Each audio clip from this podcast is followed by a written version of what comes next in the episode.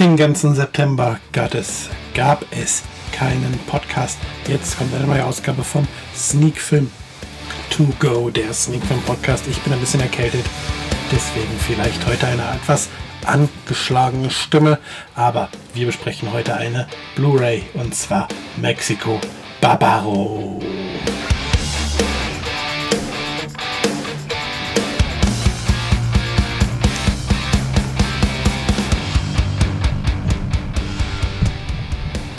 Ja, und damit sind wir mittendrin in einer neuen Folge von Sneak Film To Go, der Sneak Film Podcast. Wie gesagt, fast den ganzen September gab es jetzt keinen Podcast. Die letzte Ausgabe ist vom 1. September und das ist, wie gesagt, schon lange, lange her. Eigentlich hätte ja am 58 und am 22. jeweils eine Folge kommen sollen.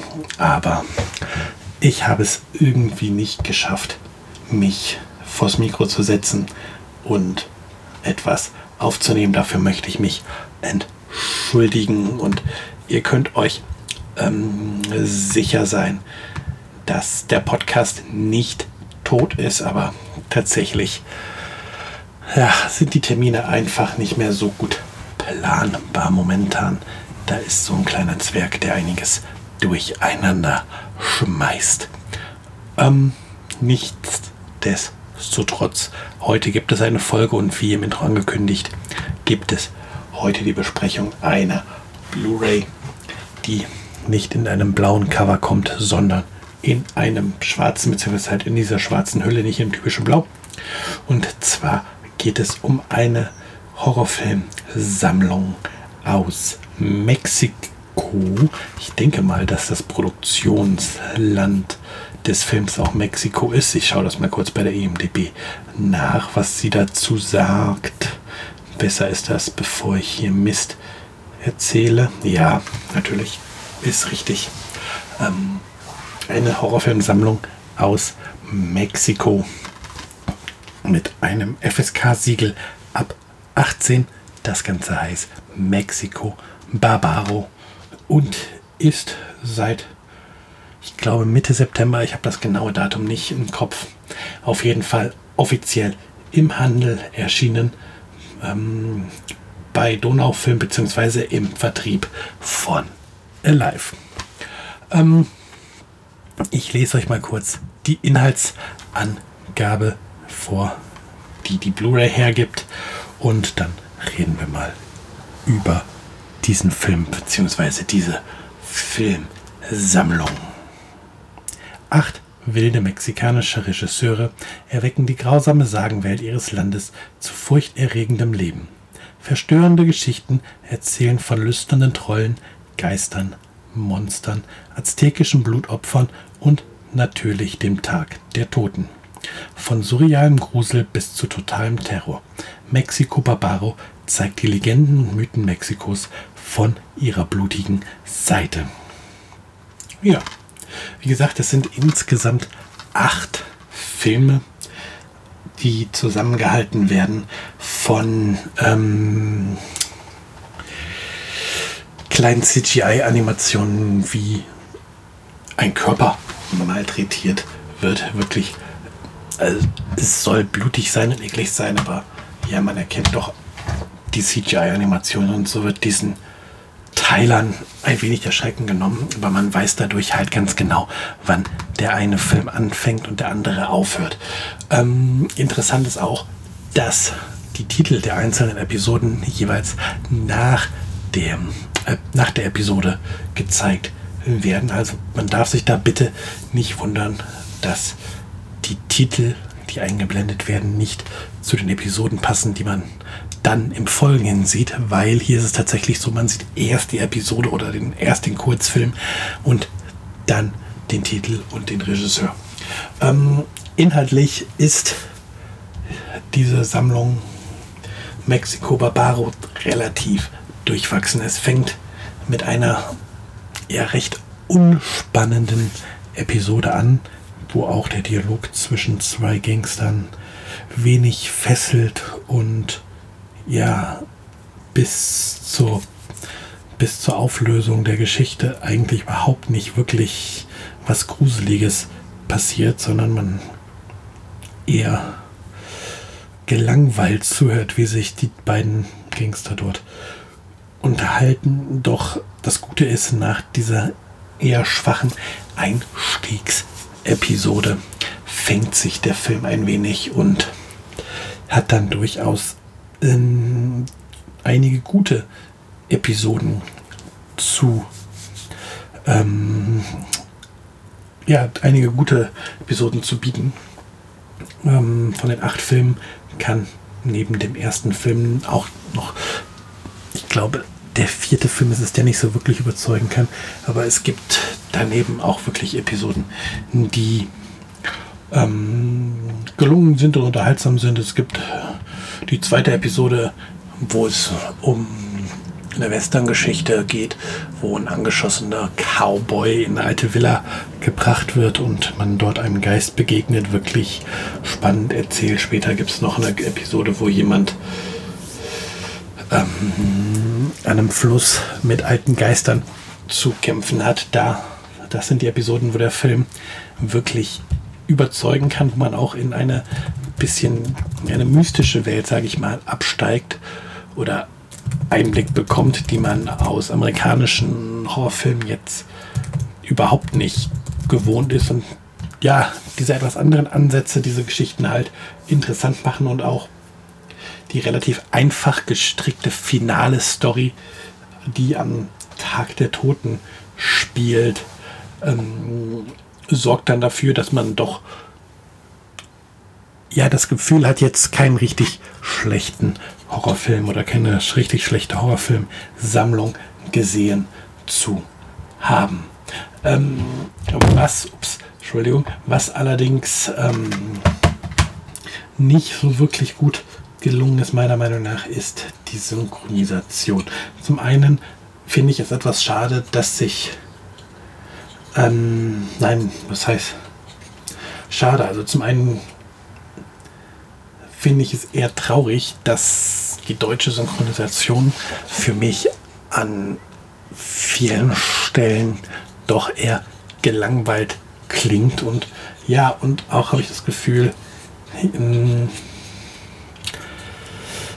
dass ja, dass halt tatsächlich die Synchronsprecher das nur als Job gesehen haben, diesen Film zu synchronisieren. Natürlich, Synchronsprecher sein ist ein Job, aber man sollte, finde ich zumindest, sich auch ein bisschen mit der Figur identifizieren, die man gerade spricht. Und hier wirkt es leider an vielen Stellen so, als ob es einfach nur runtergesprochen ist. Und ja, ich verstehe leider kein Spanisch.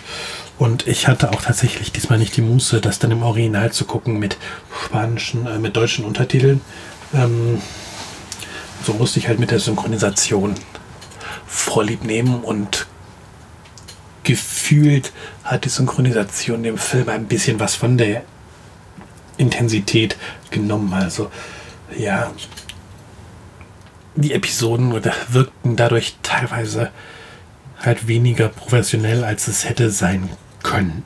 Auch was ich schade finde, ist aber wahrscheinlich was, was Filmnerds auffällt und Leuten, die nur einen Horrorfilm schauen wollen, relativ egal es ist, dass man bei einigen Episoden sieht, dass sie doch auf Video gedreht wurden, also dass da kein hoch äh, kein hochpreisiges Filmequipment zum Einsatz kam, um es zu filmen, sondern tatsächlich es aussieht wie halt mit einem mit einer einfachen Videokamera gedreht oder mit einem Handykamera. Also man sieht halt einen Amateurlook in zwei, drei ähm, Episoden, was halt das Optische angeht. Wie gesagt, die Geschichten sind alle kurz, kompakt, da gibt es wenig dran zu meckern. Dass bei acht Geschichten auch mal eine Geschichte dabei ist, die einem nicht so gut gefällt, geschenkt. Ich schaue ja quasi acht Filme und wenn ich acht Filme schaue, die jetzt eine normale Länge haben, dann ist da sicherlich auch mal einer dabei, der mir nicht gefällt. Das kann also immer passieren. Wichtig ist halt, dass für mich der größere Teil durchaus gelungen ist und ich persönlich empfinde, das so inhaltlich sind, ist. Ich bin heute wieder voll neben der Spur, vielleicht wegen der Erkältung. Ähm, inhaltlich sind für mich die meisten oder der überwiegende Teil der Geschichten gelungen. Und ja, so haben wir es hier bei Mexico Barbaro sicherlich nicht mit einem Meisterwerk des Horrorkinos zu tun und sicherlich auch nicht mit einer Horrorfilmsammlung, die jetzt unbedingt in eine Sammlung gehört. Aber ja, für einmal schauen oder ja, für einmal schauen und für den Einblick in mal eine andere Horrorfilmkultur oder in andere Horrorfilmmythen ist Mexico Barbaro wirklich gelungen. Und ja, von daher würde ich punktemäßig ähm, eine Zahl geben, die über dem Durchschnitt liegt, also über der 5. Und zwar entscheide ich mich für 6 von 10 Punkten, weil für mich tatsächlich, auch wenn die Storys zum Teil gelungen sind, der technische Aspekt beim Filmgenuss dazu gehört und nicht ganz unwichtig ist. Also wenn ich von vornherein halt eine Produktion habe, wo ich weiß, dass wir, wir hier mit einer Amateurproduktion zu tun haben, okay, dann darf es meinetwegen auch Video gefilmt sein, aber ja, gerade wenn ich es von der Vermarktung her und alles das Gefühl habe, wir haben hier mit einer Profi-Produktion zu tun, erwarte ich halt auch eine gewisse Bildqualität schon vom Basismaterial, also nicht nur äh, vom, vom Transfer auf die Blu-ray. Und ja, und wirklich schade, was mich halt, was mich halt echt zum Teil rausgeholt hat, ist halt die Synchronisation. Deswegen gibt es aufgrund dieser Aspekte sechs von zehn Punkte. Dennoch sage ich, wer gerne mal eine andere Welt von Horrorfilmen sehen möchte, sollte oder kann Mexico Barbaro sich durchaus anschauen. Interessant an dieser Stelle als kleiner Fakt ist vielleicht noch, dass äh, Mexico Barbaro ja bereits von zwei 2014 ist. Also es hat jetzt fünf Jahre quasi gedauert, bis der Film es dann auch nach Deutschland ins Heimkino geschafft hat. Ist vielleicht auch ein Zeichen dafür oder ein Beleg dafür, dass Kino ähm, aus Ländern, die jetzt nicht USA heißen oder die das heimische Kino sind, also deutsche Produktion, oft noch ein bisschen stiefmütterlich behandelt werden und sich da vielleicht auch die Verleiher nicht so richtig rantrauen. Ähm, ja, es gibt wohl auch noch einen zweiten Teil der Sammlung, wenn ich das gesehen habe. Der ist von 2017 und ja, ich bin mal gespannt, ob Donaufilm bzw. Live sich dann Mexico Barbaro 2 auch noch annimmt und dass man dann noch mehr mexikanische Legenden demnächst im Heimkino in Deutschland erleben darf. Noch kurz Fakten rund um den Film und die Blu-ray. Zum Teil sind sie jetzt schon in der heutigen Folge erwähnt worden. Also Titel ist wie gesagt Mexico Barbaro. Das Ganze hat eine FSK 18 bekommen. Die Blu-ray kommt mit einem Wendecover. Das heißt, ihr habt das FSK-Logo zu Hause nicht unbedingt mit in der Sammlung stehen, sichtbar. Immer ganz wichtig, finde ich. Ähm, Sprachen haben wir Deutsch und Spanisch. Auf der Blu-ray die deutsche Tonspur ist im DTS HD Multi-Audio 5.1 und die spanische im DTS HD MA 2.0. Untertitel gibt es auf Deutsch. Das Ganze läuft 106 Minuten. Extras gibt es auf der Blu-ray auch. Dort haben wir Trailer, eine Bildergalerie, einen Blick hinter die Szenen und Szenen vom Dreh. Cast und Regisseure erspare ich euch jetzt mal, weil da hier es ein Episodenfilm ist, wäre das eine elendig lange Liste. Ja, dann bleibt mir eigentlich gar nicht viel mehr übrig, als zu sagen, wir sind für diese Woche fertig. Ich drücke mir selbst ein wenig die Daumen und hoffe, dass es nächste Woche dann mit einer neuen Folge klappt. Habt eine schöne Woche, habt Spaß beim Filme gucken, macht's gut, bye bye und tschüss.